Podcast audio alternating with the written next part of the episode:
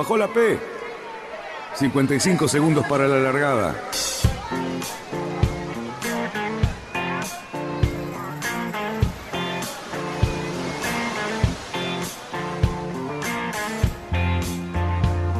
Así comienza Radionautas.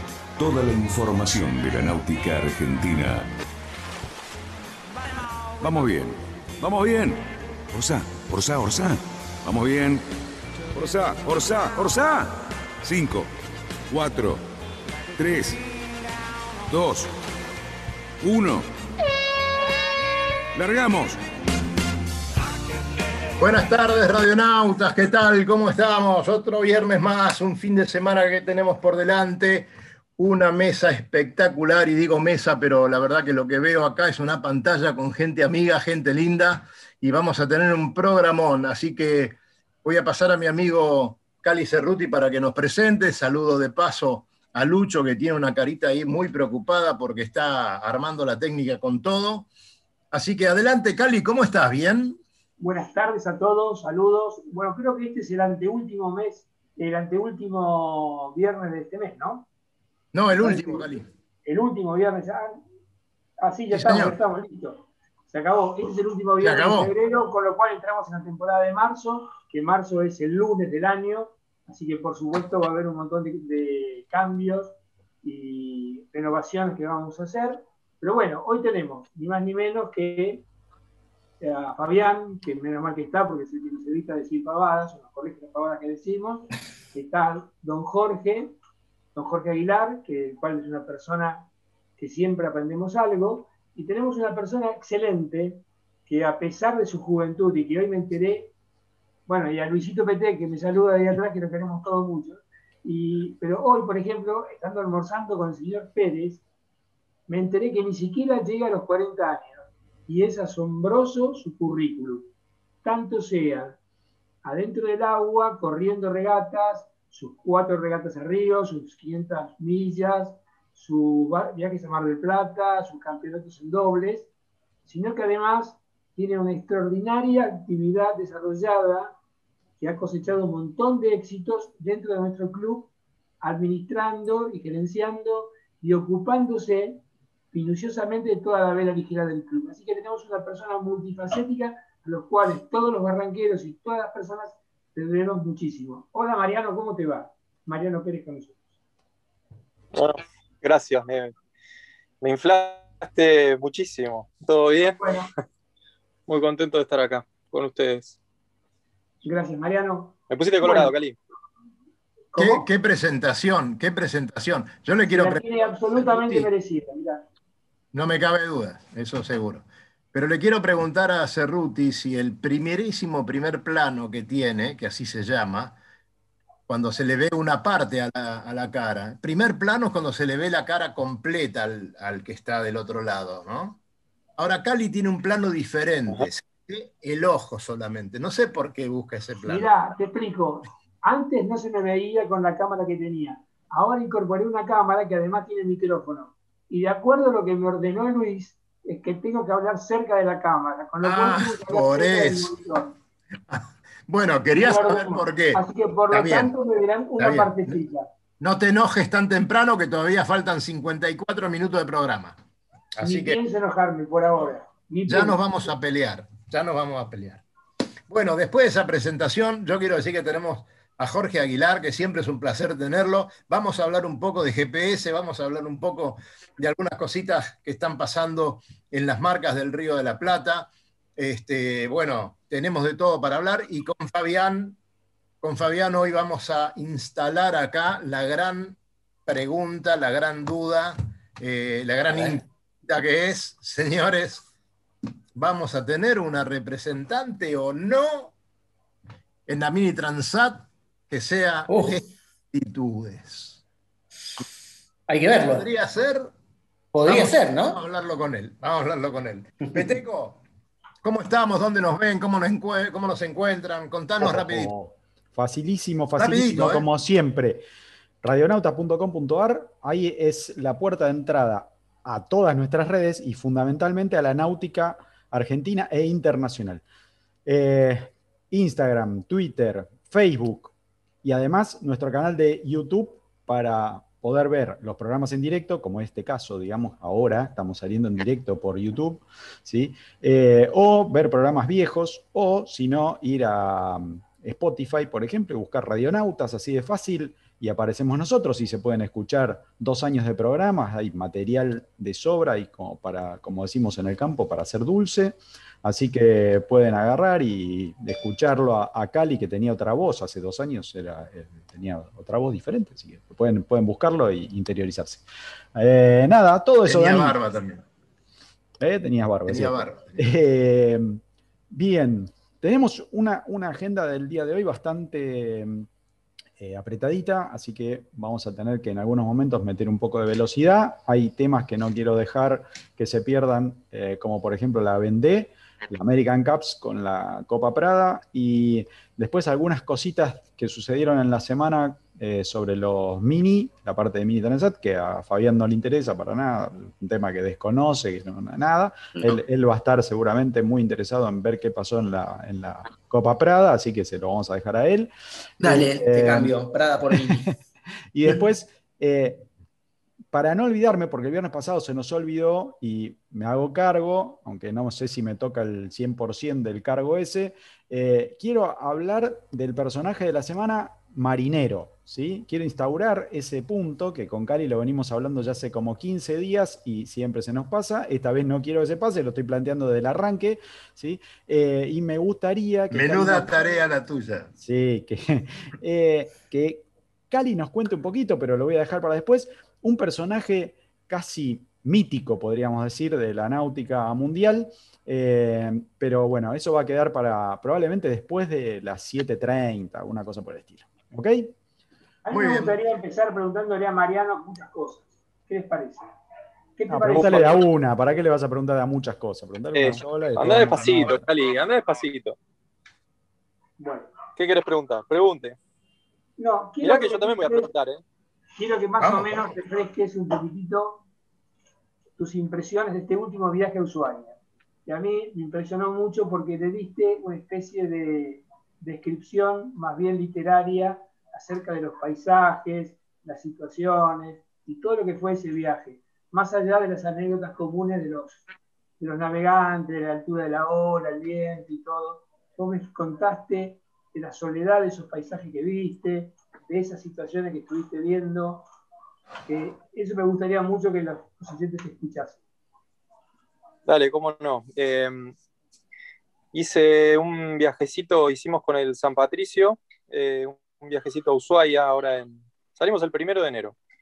Y, y, fuimos hasta allá, recorrimos toda la Patagonia. Es muy, es muy impactante llegar a, la punta de América y virar ahí en, Península Mitre, pasar entre Isla de los Estados y la península y agarrar el Beagle, fue increíble. Pero todo el trayecto me asombró muchísimo. Es, la Patagonia es, eh, yo ya sabía que era árida y que, y, que, es despojada de todo, pero desde el mar es tremendo. Es muy áspero todo, no está preparado para nada para, para, la vela, para, nosotros, los puertos, todo, es, una sensación de, soledad absoluta. Fondeamos ahí en, fondeamos en Punta Tombo, para nosotros se conoce como Bahía Jansen, y para los terrícolas eso es Punta Tombo, la reserva de los pingüinos.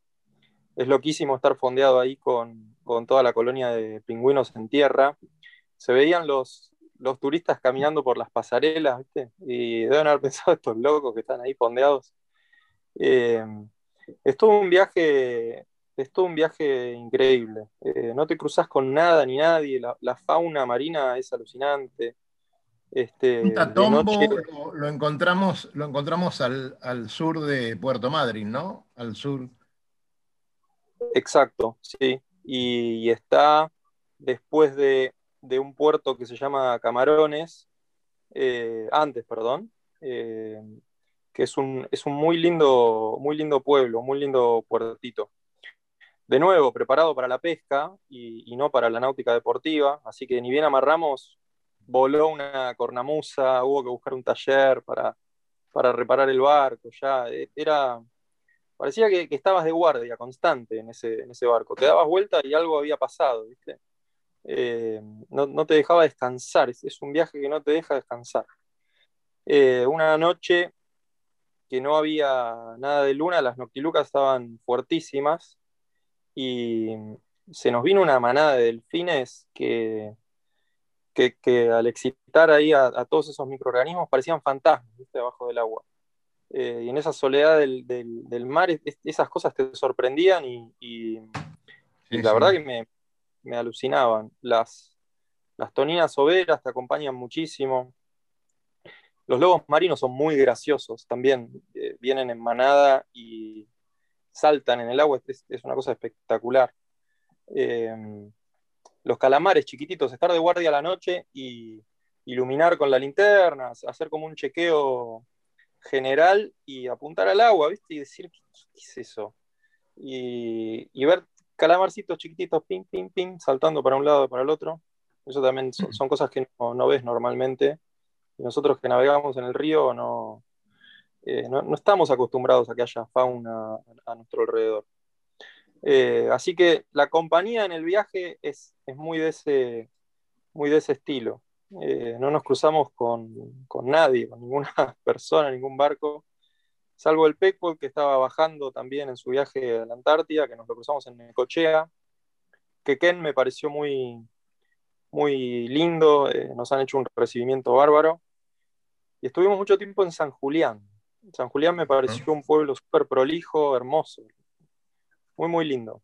Eh, supe, que estuviste en San Julián, eh, algunos amigos allá y los vieron y y me, llamaron para comentarnos que habían pasado ustedes, también había, había pasado este, nuestra amiga Paulita, ¿no? ¿Me recuerda el nombre de Paulita, Cali? Eh, el Caoba. El Caoba. El Caoba. Exacto, el Caoba también estaba yendo para allá. Mm. Entramos a Caleta Hornos. Ajá. Eh, Caleta Hornos es, espectacular. Eh, la geografía ahí, navegando, es la estepa patagónica termina termina en un acantilado y, al mar, nada más. Y de repente, de repente encontrás esas caletas, esos, esos reparos que son asombrosos. Te, te, metes navegando por ahí y es, una rajadura de la tierra, ¿viste? Una grieta que, es loquísimo, la verdad, la verdad son lugares muy de película. Y eh, nada, te, encontrabas en esas situaciones alucinantes, descubriendo esos lugares que, no, son muy poco comunes. Y que... ¿Cuántos, ¿Cuántos tripulantes iban y si fue siempre la misma tripulación la del barco? Éramos cuatro y, la verdad que en la bajada éramos cuatro y la verdad que no, no éramos siempre los mismos.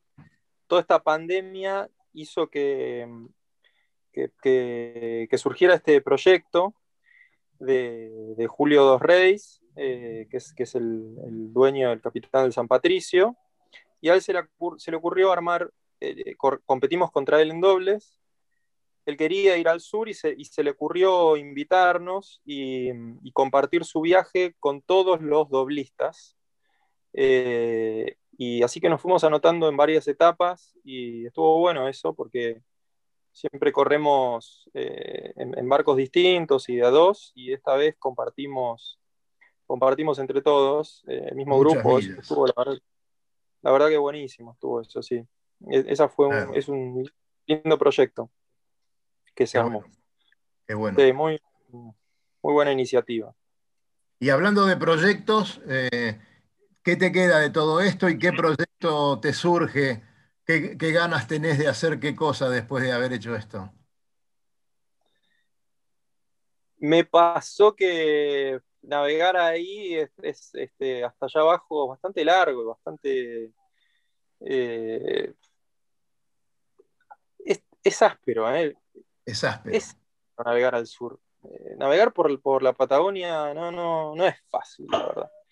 Y, me surgieron, ¿sabes qué? Ganas de, pasar más tiempo acá en mi barco, en el club, de, de estar conectando con, mis este, proyectos, encarar proyectos más cortitos eh, y quizás con otro tipo de disfrute, no, tan epopélicos. Eh, eh, estoy deseando que abran Uruguay, tengo ganas de ir al Cufré, tengo ganas de volver al mm. Arroyo Rosario, eh, tengo ganas de ir a Conchillas, tengo ganas de ir a esos lugares con, el pichón, con mi barco, y a Riachuelo. extraño el Río de la Plata, que, bueno, no, no, lo tuvimos este, todo el 2020. Ahora en verano sí, pero eso extraño, disfrutar un poquitito más, con más libertad.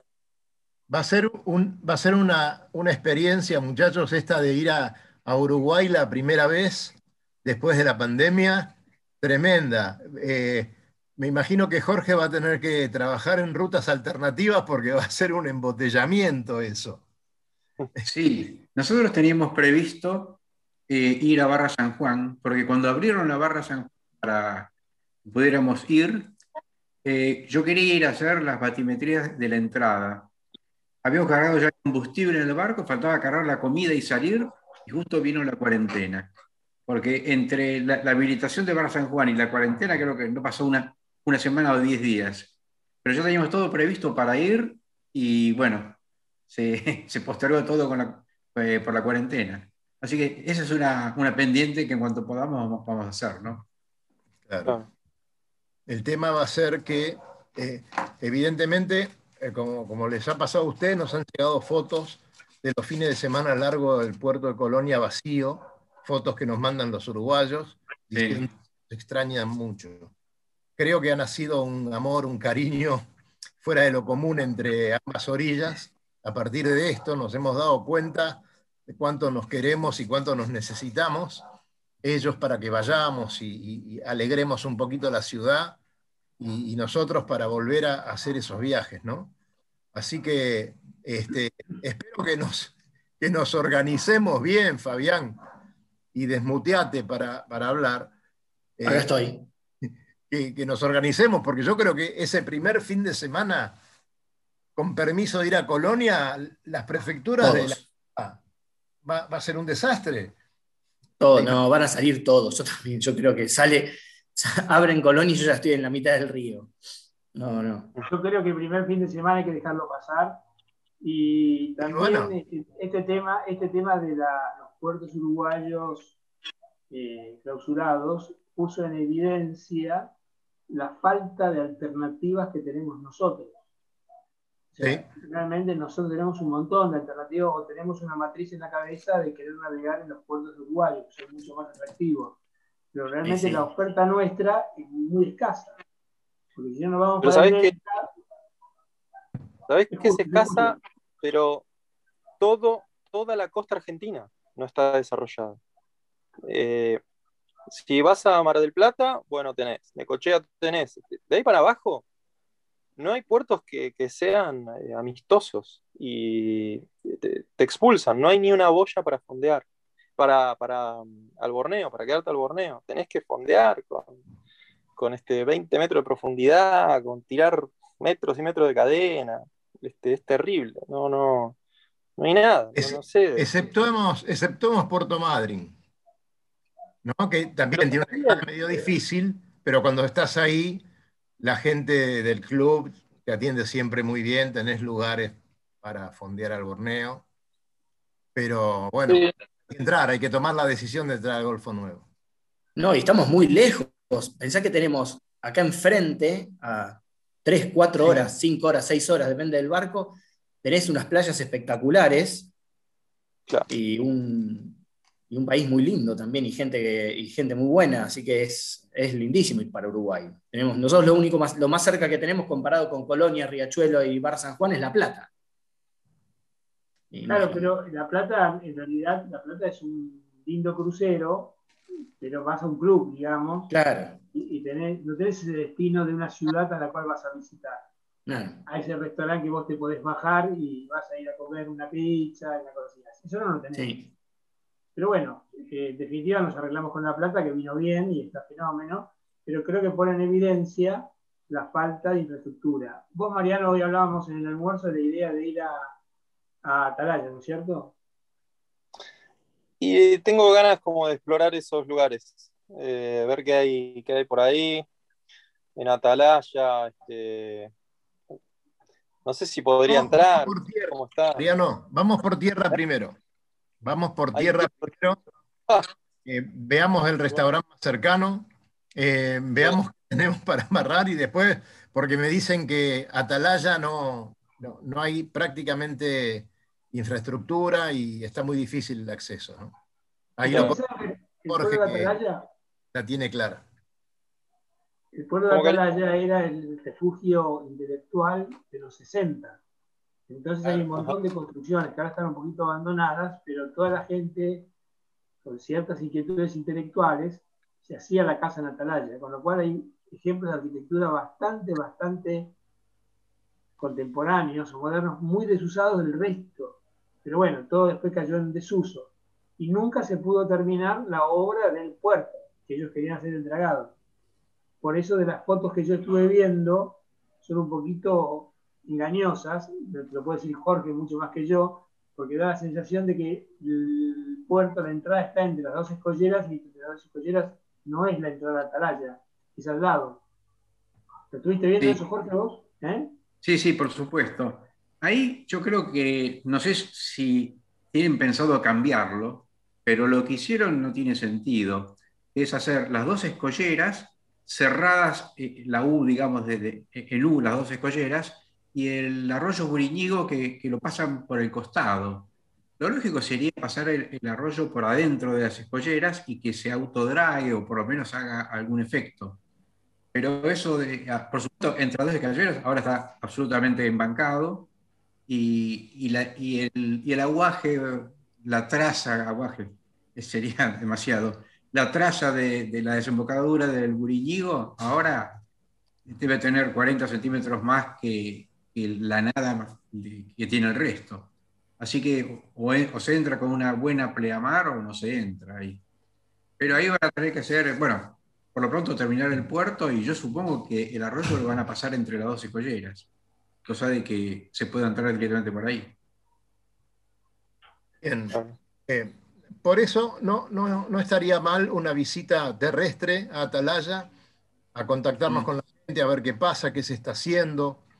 Eh, si pudiéramos, no sé, influenciar, dar una mano, no sé este, de qué manera, pero eh, sería muy interesante tener ese puerto alternativo para ir a la Valle y para después seguir a Mar del Plata. Este, sería importante. Y lo, notamos ahora con lo que estamos diciendo. Por, ahora de La Plata a la Valle sería la única alternativa, ¿no? Claro, claro.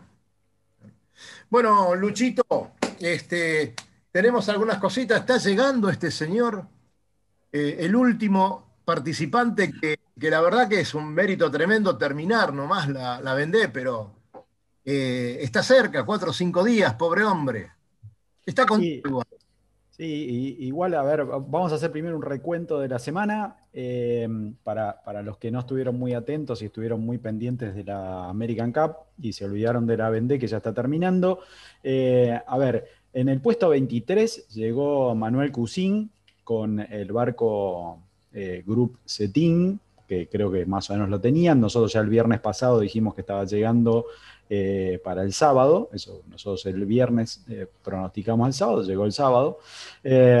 después tuvimos dos arribos, hoy tuvimos uno, muy emotivo la verdad, pero tuvimos en la semana dos arribos, el de Isabel Josque, una franco-alemana que la verdad eh, a mí me, mata. Yo pensé que iba a estar, iba a ser la, primera mujer en llegar, o sea, eh, en el grupo. Estaba para eso. Y sí, la verdad que, y, creo que estaba para más también. O sea, el quinto puesto estaba muy peleado en ese momento. Eh, pero bueno, nada, tuvo, tuvo este, este inconveniente y llegó y todos eh, emocionaron y, nada, la fue a recibir Jean Lecam y la verdad que nada, fue impresionante.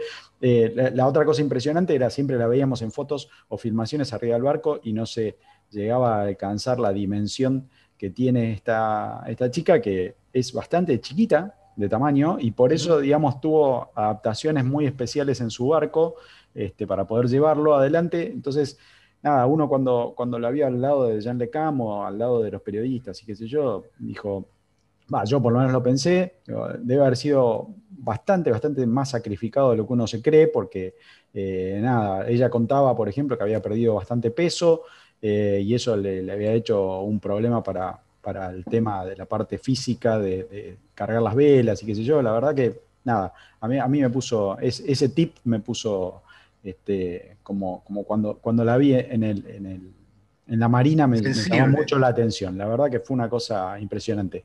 Eh, bueno, y hoy, la petiza hoy, hoy, claro, la petición impresionante. Y hoy tuvimos la suerte de ver llegar a Samantha Davis, este, que ella había abandonado cerca de Cabo Buena Esperanza por un golpe bastante impresionante, eh, que en su momento lo habíamos comentado, eh, fue casi de, unos 17, 18 nudos, pasar a cero. Había volado ella adentro del barco, había recibido un golpe muy fuerte contra uno de los mamparos. Eh, bueno, eso, eso rompió parte de la quilla, la tuvo que fijar, por suerte lo pudo hacer y bueno, llegó a, Cabo Buena Esperanza, hizo la reparación y como ella tenía, digamos, la motivación de eh, por cada likes que, iba logrando en sus redes y qué sé yo, eh, eso sumaba eh, dinero, además de los fondos que, surgían, digamos, en las redes para la, el Initiative Coru. Eh, em, la idea era que chicos que no tuvieran recursos pudieran llegar a, operaciones de corazón que les salvaran la vida o que les mejoraran su calidad de vida. ese era medio el objetivo que tenía. entonces, nada, eh, con su equipo repararon el, barco y, se volvió a la mar para terminar eh, consiguiendo eh, este, este logro que fue, creo que llegó a 120 y pico de, chicos para poder ayudarlos para, la iniciativa esta. Y terminó su, recorrido con, haciendo un, un hermoso corazón en el tracker de, antes de llegar, justo delante de Les Sables, y bueno, nada, coronó una, llegada espectacular, eh, más para, el espectáculo y para lograr fondos, pero la verdad nos emocionó a todos. Eh, y bueno, entró hoy, la recibieron con, como dice Cali siempre, como otra heroína de, este grupo de navegantes. Eh, y bueno, para mañana estamos esperando a Alexia Barrier, la última mujer que está por entrar a, Les Sables. Eh, y para el 5 más o menos se lo espera, el 5 de marzo, estoy diciendo, eh, a Ari Jusela, el finlandés que es piloto de avión eh, y, vuela creo con un Airbus, así que Jorge debe estar... Es volador. Sí, debe estar, es, como un, pariente, digamos, para Jorge. Un este, colega, un colega. la familia... Bueno, la verdad que se, tomó revancha de, haber andado tan rápido toda su vida aviador y dijo, ahora voy lento, tranquilo, que me tranquilo, importa. Sí. más allá de ganar, lo que queda en evidencia que lo que realmente vale es dar la vuelta. O sea, porque inclusive los abandonados, los que siguieron la regata, que son Isabel Joske y Samantha Davis, decidieron seguir dando toda la vuelta por la ruta prefijada y fueron recibidos como si hubiesen competido. Realmente estuvieron maravillosos. Y creo que todo el mundo es consciente del desafío que significa semejante derrota. A mí me pareció mm. maravilloso. Hoy lo vi con una, una calidez de todo el público, de su gente, de su hijo, de, todo el público recibiendo una persona y reconociéndole lo difícil que es haber dado la vuelta alrededor del mundo en solitario y con semejante padre. Es maravilloso. Cerruti, yo les quiero decir a todos los oyentes y a ustedes también, si, si ya conocen Náutica de la Ribera. Eh, la Náutica de la Ribera es un lugar fantástico. Es un lugar muy, muy bonito, que está en la Avenida Libertador. Es muy, muy bonito. Yo he estado, está bárbaro. Tenés un montón de artículos y está muy bien ubicada, podés estacionar, eh, tienen un montón de facilidades y da gusto entrar a ese lugar. Sí, está en Avenida Libertador, 14.796 en Acasuso, así al paso de todos los clubes de, San Isidro, de San Fernando. Es muy lindo lugar. Eh, bueno, se pueden comunicar al 11 7361 8953. O si no, entran a la web de ellos. ¿eh? De la. Eh, realmente está muy lindo y, la verdad que es un gustazo que esté tan cerca y que te atiendan tan bien. Este, Lucho, decime cómo seguimos antes de ir a... Eh, ahí, Cali, Cali pide la palabra, así que se la vamos a dar. Cali, no, pará. Ah, ese dedo, pensé que había levantado el otro. Pará, perdón. Yo quiero preguntarle a Mariano, entre sus cosas, la regata en dobles a Río de Janeiro. Tiene, Mariano tiene cuatro largadas a Río, de las cuales tres llegaste, Mariano, ¿no? ¿O me equivoco? Sí. No, no, perfecto. La primera con un Fight 30 no llegamos. Eh, de hecho, Mira, Mariano, me acuerdo de esa largada porque yo estaba sentado en el club y vos buscabas desesperadamente un GPS. Estabas a punto de largar y te faltaba el GPS. nos faltaron muchas cosas en esa regata, pero bueno, llegar a la largada de esa regata ya es una regata en sí. Y fue mucho aprendizaje esa. Eh, y navegaba con, con Pablo Sisiki, un gran amigo que, que, era un empuje y un soñador. Y le mandé un mensaje ahora cuando llegué a Ushuaia muy contento porque él encendió todas esas chispas, ¿viste? Y, y la última fue en dobles. Espectacular, creo que la que más disfruté. Disfruto mucho navegar en dobles. Tengo un gran amigo, Alejandro Cernadas, que, con el que la, paso genial. Eh, confío mucho en él mm, y él confía mucho en mí. Entonces, eso para correr en dobles es alucinante. Eh, así que la disfrutamos, la regata. La disfrutamos muchísimo. La preparación y y, toda la regata. Por suerte eh, anduvo todo bárbaro. Llegar a Río siempre es alucinante. Salir del Río de la Plata siempre es durísimo. Eh, es cansador, esa ola corta te golpea. En, verano, el sureste. maldito. ya salís mojado. Totalmente. Ese sudeste no, te deja salir. Y una vez que saliste del río ya empieza a cambiar la cosa. Eh, y pasar el cuarto día, el cuarto día para mí es un punto de inflexión. Eh, es como que termino de amarinarme bien y, ya mi cabeza está, mira para adelante y, ya está, ¿viste? No, no, no me molesta estar sucio. ya es como que está todo bien. Y, eh, y la llegada a Río es alucinante. Justo ahí, Sudamérica geográficamente hace como una curvita y, vos te chocas con Río. Y es como que la, tierra no se te acerca de, de, costado, ¿viste? Te la chocas de frente. Y de frente están los morros y está el Cristo Redentor y está el pan de azúcar y entras a esa bahía de Guanabara que, no lo podés creer y llegas para el carnaval, son, todas cosas alucinantes. Eh. Y la gente que saluda desde la playa, de acuerdo. Sí, no, está muy lejos, la verdad, eh, la playa y todo. Copacabana. la ves, ves, ves Copacabana, ves todas esas playas que son los barcos se ven, se ven entrar y y es un lindo espectáculo para la gente que está en la playa también. Ver cómo Totalmente. barcos, sí. ¿Con Cernadas también corriste las 500 millas, Mariano? Con Cernadas también corrí las 500 millas, eh, sí.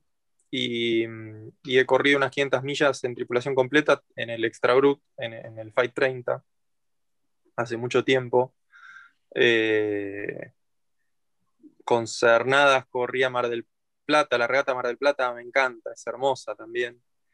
Eh, sí, la verdad que con este Cernada, no sé, corrí mucho, ¿eh? demasiado. Voy a empezar a dejar de navegar con Cernada. Me estoy dando cuenta que no, viejo. Es mucho tiempo que paso con él. Mariano, este, Mariano queremos, queremos que, un poquito al tanto eh, con, Fabián sobre lo que va a pasar con la Militarizat.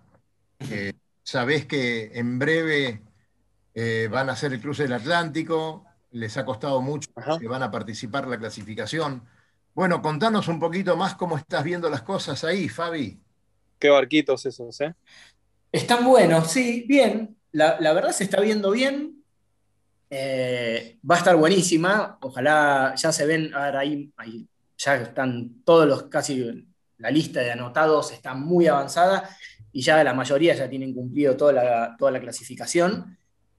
Me parece que va a estar buena porque se ven barcos nuevos que están saliendo, eh, con lo cual podemos ver para qué lado va, a apuntar, va, apuntando toda la parte técnica de, los mini, es lo que más me interesa a mí.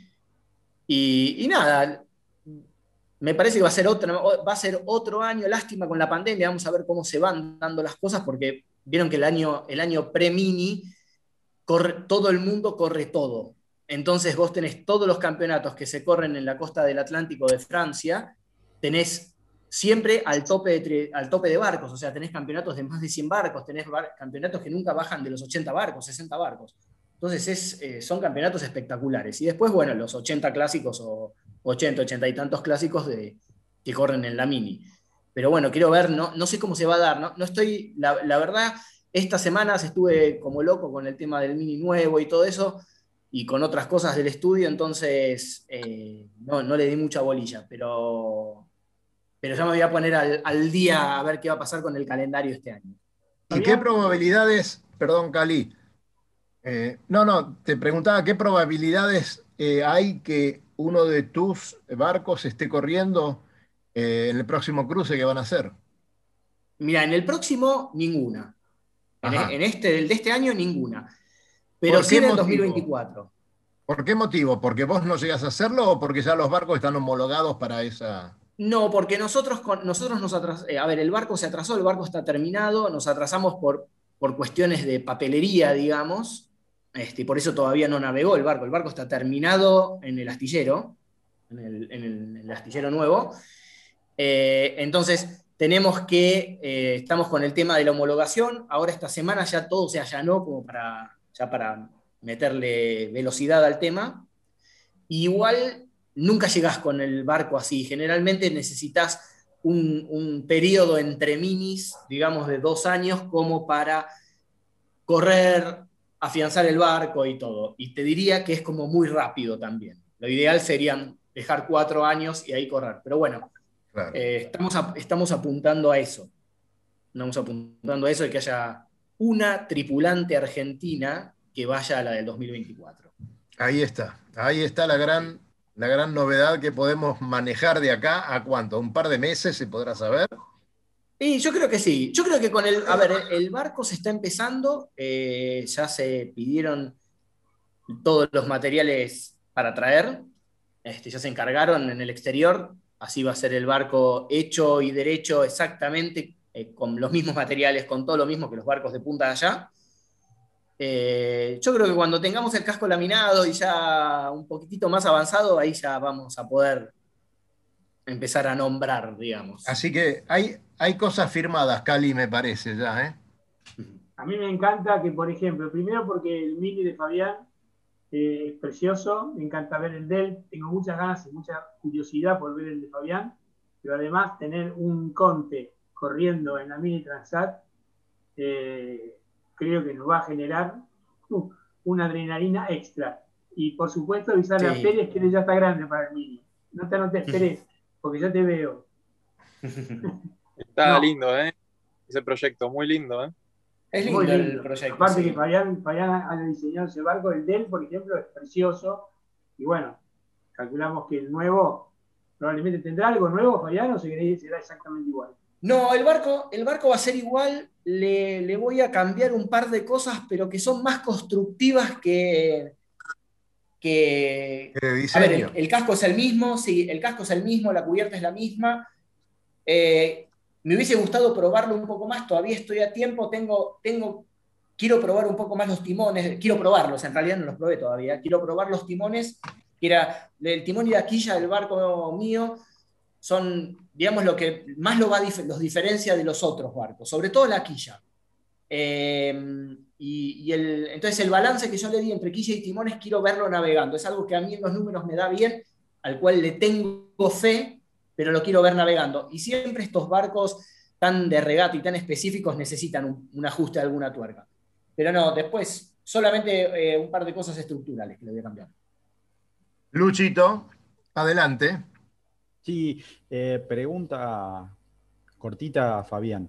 Fabián, vos estás diciendo, bueno, que querés probar esto y qué sé yo. Me imagino que por lo que estamos viendo en estas semanas, en, tanto en la actividad sobre el Atlántico como sobre el Mediterráneo, eh, los, muchachos están haciendo eh, cambios ¿sí? en, sus barcos. O sea, vienen de, su temporada, de clasificar, de, hacer millas y, están haciendo modificaciones. Algunas son modificaciones por lo que vemos, eh, simplemente nada, poner material nuevo, ¿sí? Para, para prepararse para la temporada que viene para antes de septiembre, ¿no? Para llegar en condiciones antes de septiembre. Ahora, hay algunas modificaciones que me llamaron la atención, por ejemplo, algunos cambiaron mástil, ¿sí? O sea, el palo lo sacaron y lo cambiaron. Eso, digamos, ¿qué, qué cosas dentro de la homologación porque vos, digamos, ya homologaste en Europa, o sea que más o menos lo tenés claro, ¿qué se puede hacer y qué no? ¿O hay que ir otra vez a, o sea, si yo hago esto, ¿no? O sea, bajo la, quilla y le hago alguna modificación o lo que sea, tengo que pasar por una inspección. O sea, ¿qué, tengo antes de, hacer esto? Mira, el barco, vamos a hablar de los serie, ¿no? El, caso sí, sí, serie, serie. mío es un serie, ¿no? El, el barco serie no se puede modificar salvo en cosas que no sean estructurales. Por ejemplo, no a ver, cosas que no le podés modificar. No le puedes modificar el, ni el timón, ni la quilla, ni sus herrajes, ni sus anclajes. No podés eh, modificar las dimensiones del mástil. Sí podés cambiar de, constructor del mástil. A ver, no te gustó el AG Plus y le decidiste poner un no sé qué, eso lo podés hacer siempre y cuando mantengas las, eh, las mismas dimensiones que el barco que fue homologado. Después, todo lo que es púlpito, balcón y candeleros tampoco se puede modificar respecto del barco homologado. No, obviamente no podés modificar forma de casco, estructura o nada de eso. Sí podés tener, bueno, por ejemplo, tampoco las baterías, los barcos tienen dos posiciones de baterías, ¿sí? Tampoco las podés modificar. Y lo único que vos podés modificar es maniobra y marca de algún equipamiento, por ejemplo. Este, el caso del tambucho y las ventanas tampoco. Este, nada más que eso puedes hacer.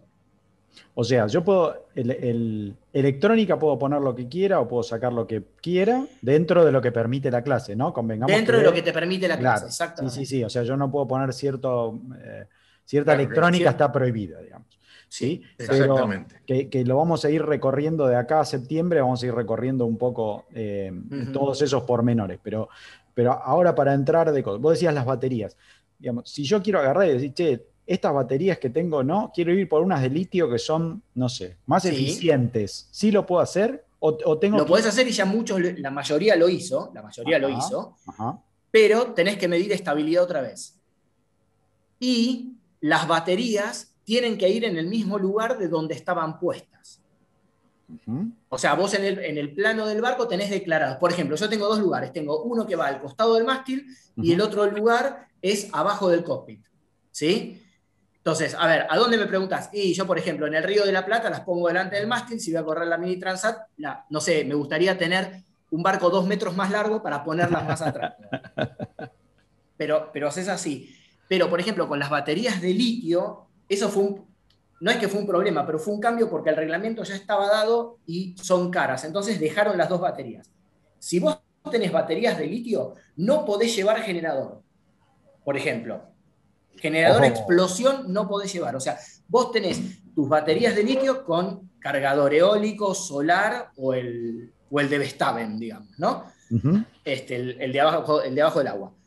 Eh, pero sí, vos una vez que, vos cambiás a baterías de litio, que quizás no lo saben, pero están, estás limitado a 100 amperes, ¿no? En cualquier batería, eh, vos como son mucho más livianas, tenés que medir estabilidad otra vez. Y la podés cambiar. Javi, eh, la estabilidad, que es lo que vimos todos, que es el barco en la marina, lo toman de la punta del mástil y lo ponen a 90 grados.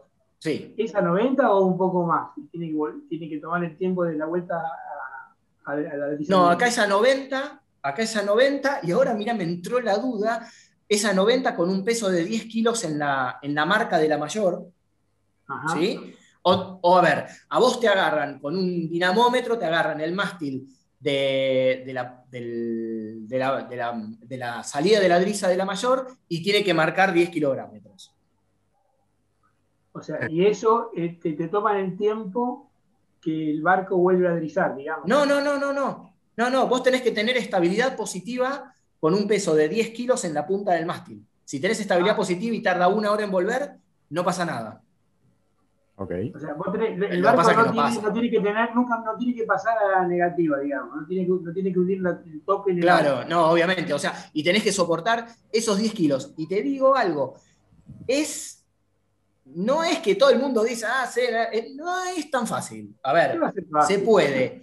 Sí, es, pero digamos como que no están tan lejos. Es más, hubo muchos barcos, muchos barcos de buenos diseñadores que no la han pasado. Por ejemplo, el 800 de Mark Lombard, que es un barco recontra famoso, recontra ganador, ahora cuando aparecieron los de prueba redonda no.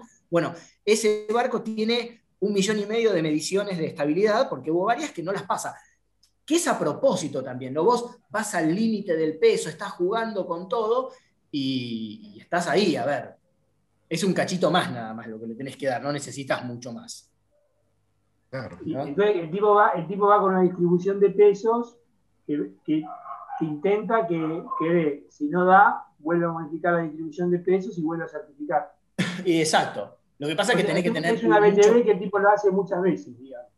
Es una BTV que la haces muchas veces, pero tenés que tener mucho cuidado porque si vos te equivocás, a ver, en la parte de diseño, vos te equivocás en el peso de lo constructivo, del casco y de la cubierta y de la estructura, supongamos, porque los mástiles pesan todo lo mismo, el equipamiento pesa todo lo mismo, vos, si te equivocás ahí, le tenés que sacar al bulbo, porque supongamos que vos la pala de la quilla la hiciste con las dimensiones mínimas que a vos te permite un buen rendimiento. Entonces, vos le terminás sacando mucha estabilidad, o sea, terminás empeorando mucho el barco.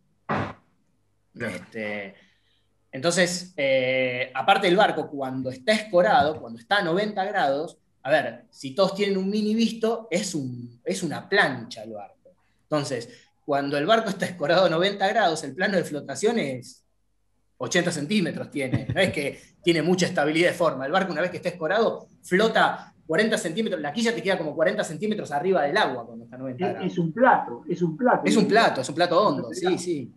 Sí Ruti, ¿cómo le va? Tenemos 10 eh, minutos para terminar el programa. Vamos a dejar la técnica de lado. La mini Mañana me tienen todo el día. ¿Cómo dice Fabián?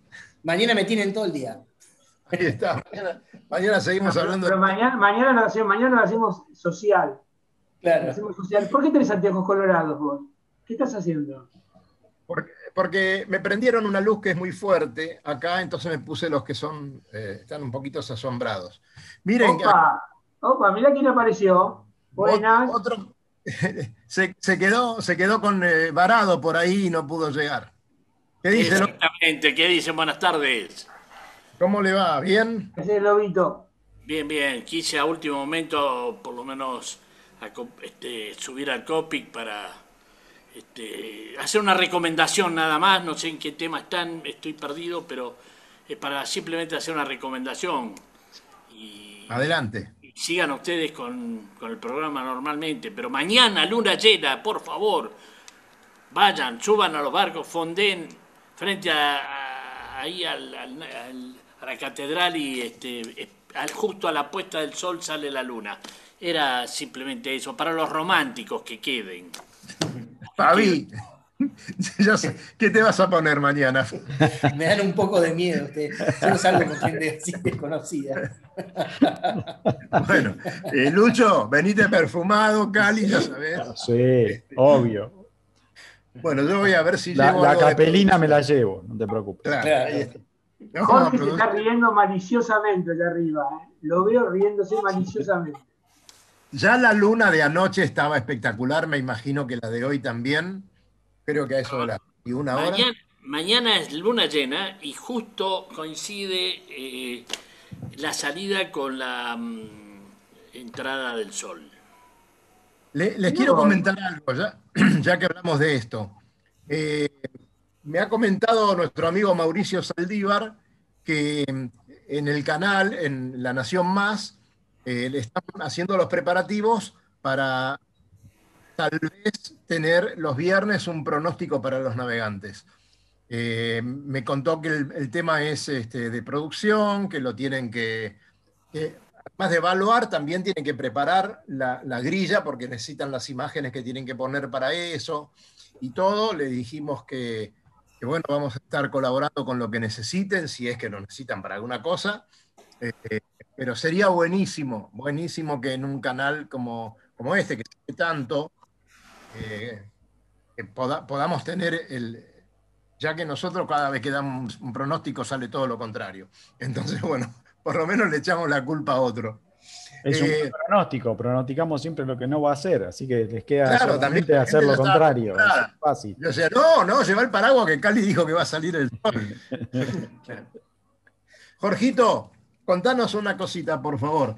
Eh, tenemos este, tu Atlas que está espectacular, está recontra agotado, creo que queda uno solo, de nuevo hacer una edición. De paso les digo que lo pueden conseguir en Náutica de la Ribera, lo tienen ahí cerquita para, pasarlo a buscar. Eh, ¿Tenemos mediciones nuevas? ¿Hay alguna cosa que ha cambiado en estos meses que se haya reflejado en el Atlas o que tengamos que notarlo los que ya tenemos el Atlas? Sí, justamente. Este, todo lo que es la salida del Luján, eh, la Guaje Ribademar, avanzó mucho y también hubo un corrimiento, no sé si ustedes ubican al aguaje que está del otro lado del Mitre y que va desde la UNEN A hasta los palos de Barca Grande. Eso también hubo grandes cambios. El otro día hay un barco y, mirando una carta en el teléfono en, en un avión y decían, uy, la cosa anda mal. Y no, se quedaron varados y no lo pudieron sacar, un Sailor Bill. Tuvieron que venir a auxiliarlos.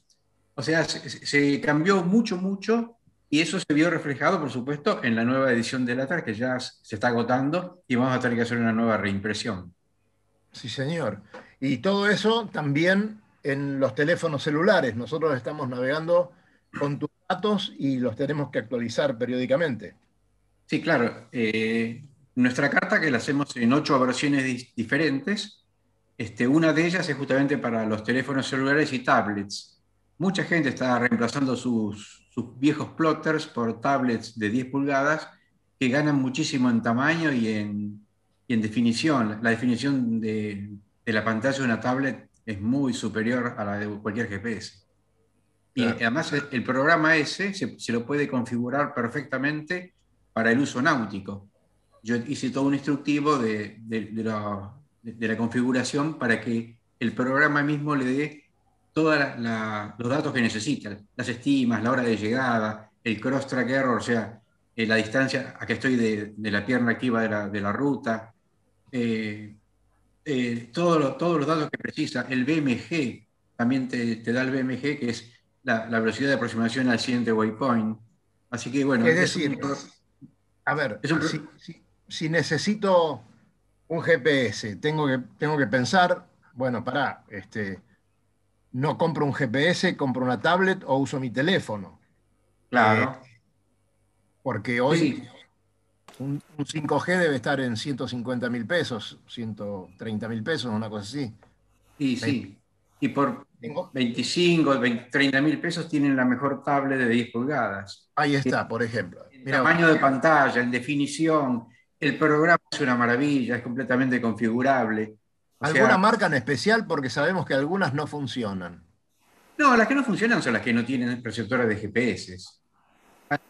Son más complicadas de, instalar las, cartas y las rutas, pero bueno, hasta que uno le da la mano. Pero qué sé yo, una que es muy, muy amigable, por ejemplo, es la Samsung. directamente cuando siente que está conectado a una computadora, eh, presenta la pregunta, ¿quiere que desde la computadora se pueda acceder a, las carpetas de la, tablet? Uno le pone sí y directamente desde la computadora ve todas las carpetas y los archivos de la tablet. Y ahí entonces es, donde uno puede copiar y pegar la, carta, las rutas, todo lo que uno quiera, ¿no? Waypoints. Y ahora, ahora se viene el aluvión de los nuevos alumnos de los cursos que ya están empezando, por suerte, a hacerse. Así que bueno, eh, se va a generar eh, esa necesidad, así que le vamos a decir este, a Cali que se vaya comprando alguna tabla. ¿Querés que, te cuente, que te cuente una noticia graciosa? Dígala. recibí ayer por WhatsApp. Dígala. Gabriel Meyer, que va por su cuarto campeonato mundial de staff, con sus seis regatas a Río, se anotó como para hacer el curso de timonel. ni más ni menos que con Fernando Fabersane. Exactamente. Dice que quiere tener el carnet de timonel. Y quiere tener. Es muy gracioso verlo al Gordi hacer ese tipo de curso. Y para, para ustedes, para, para los cuatro que están ahí del Barrancas, les digo que también quiere ser socio del Barrancas nuevamente y está tratando de, reunir todas las condiciones para volver a estar en el club. Y se lo merece porque es un, un navegante de Un gran navegante. Lobito, ¿tus cosas bien? Bien, bien, todo muy bien, con buenas noticias de la Asociación Argentina de Veredos Clásicos. Ya tenemos un programa para eh, a pocos días, el 6 de marzo, el sábado 6 de marzo y 7 de marzo, regata de Dársena, 13 de marzo, Barrosotas en, y 13 y 14 de marzo, Barrosotas en, en, en, Dársena también. Así que bueno, contentos porque bueno, vamos a tener a nuestros queridos maderos este, en pie de guerra y, otra vez en, en el este, navegando y corriendo corriendo nuevamente. Qué genial, mirá cómo se pasó el tiempo, Luchito. Eh, gracias, Jorge. Eh, nos estamos viendo en el club. Eh, ahora que vas a, tener, vas a tener mucho tiempo para navegar y seguir tomando batimetrías. Por supuesto, te digo, quiero felicitar a la nueva comisión directiva del Barrancas, que hubo elecciones el domingo ha ganado el señor Omar Ferreira, un señor que ya ha participado de muchas comisiones, hombre ha corrido muchas regatas, que ha llevado mucha gente en su barco a correr, gente de familia en el club, así que le deseamos lo mejor, que tengan dos años maravillosos de gestión y, bueno, que, las cosas les salgan como ellos seguramente desean. Y también los que no han ganado por haber... Este, tenido esas ganas de colaborar con el club y de trabajar por el club y por todos nosotros. Así que eso eh, siempre lo hablamos en el bar, luego nos llena de alegría, vos que sos presidente de tu club, este, sabés mejor que nadie las horas que hay que dedicarle, ¿no? Sí, y qué ingrato trabajo, lamentablemente. Ingrato a veces, sí. Muy ingrato, muy ingrato. Por momentos este, eh, uno le pone tanto el corazón y, bueno, somos somos una casta diferente, eh, muy difícil a veces de, alinear a todos en el mismo rumbo, ¿no? Pero bueno, este, creo que es una obligación que tenemos todos los náuticos que hemos recibido tanto del, de la náutica, de, nuestro deporte, en algún momento eh, salir del cockpit de nuestro barco y entrar en el cockpit de un, de un club. A, vos, este a vos te podemos ver también en una comisión directiva de un curso de corte y confección. Mirá lo que te digo. Vos donde dicen necesitamos un dirigente, estás ahí. Firma y vos querés. Eh, no, sé, Hoy, hoy en cuántas comisiones estás, o a cargo de un montón. No, no, no, no, solamente el náutico y, Bien. y, el Museo Náutico. Organizaste las buquebús un montón de tiempo. Estuviste en la Federación Argentina de Yachting un montón de tiempo. Yo Club Argentina, bueno, en fin. 15 años, sí, pero mejor. 59, me quedo ahí. Mariano Pérez, muchas gracias. Nos encanta siempre cruzarnos contigo en el club y saludarte. Sos un gran tipo eh, y haces mucho por la náutica. ¿Qué me, van a, qué, me, van a pedir? ¿Qué me vas a pedir, Daniel? Que, me estás después, después te digo. Eh, pero puede ser con cheque, no te preocupes. Dale, gracias, a ustedes, también la paso muy bien. Me encanta hablar de náutica. Sí, señor. Estás invitado cuando quieras. Jorgito, gracias, ¿eh? Placer como siempre, Daniel. A tus órdenes, ¿eh? Gracias por lo que haces. Muchachos, este equipo, nos estamos yendo. Lobo, la próxima más temprano, ¿eh? Nada de, excusas. Así será, así será. sí, señorita. Usted dispone, Luisito.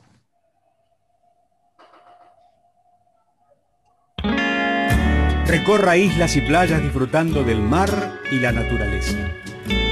Sumérjase en aguas cristalinas y vea con sus propios ojos la danza de los delfines. La danza de los delfines. Tiempo libre, caminatas, noches mágicas y mucha diversión. Con el aval y experiencia de Lobo Janelli, la persona que más sabe de charter náuticos. La empresa que le propone navegar por todo el mundo en las mejores embarcaciones y con todo resuelto. Por mail a loboyanelli.chartersnáuticos.com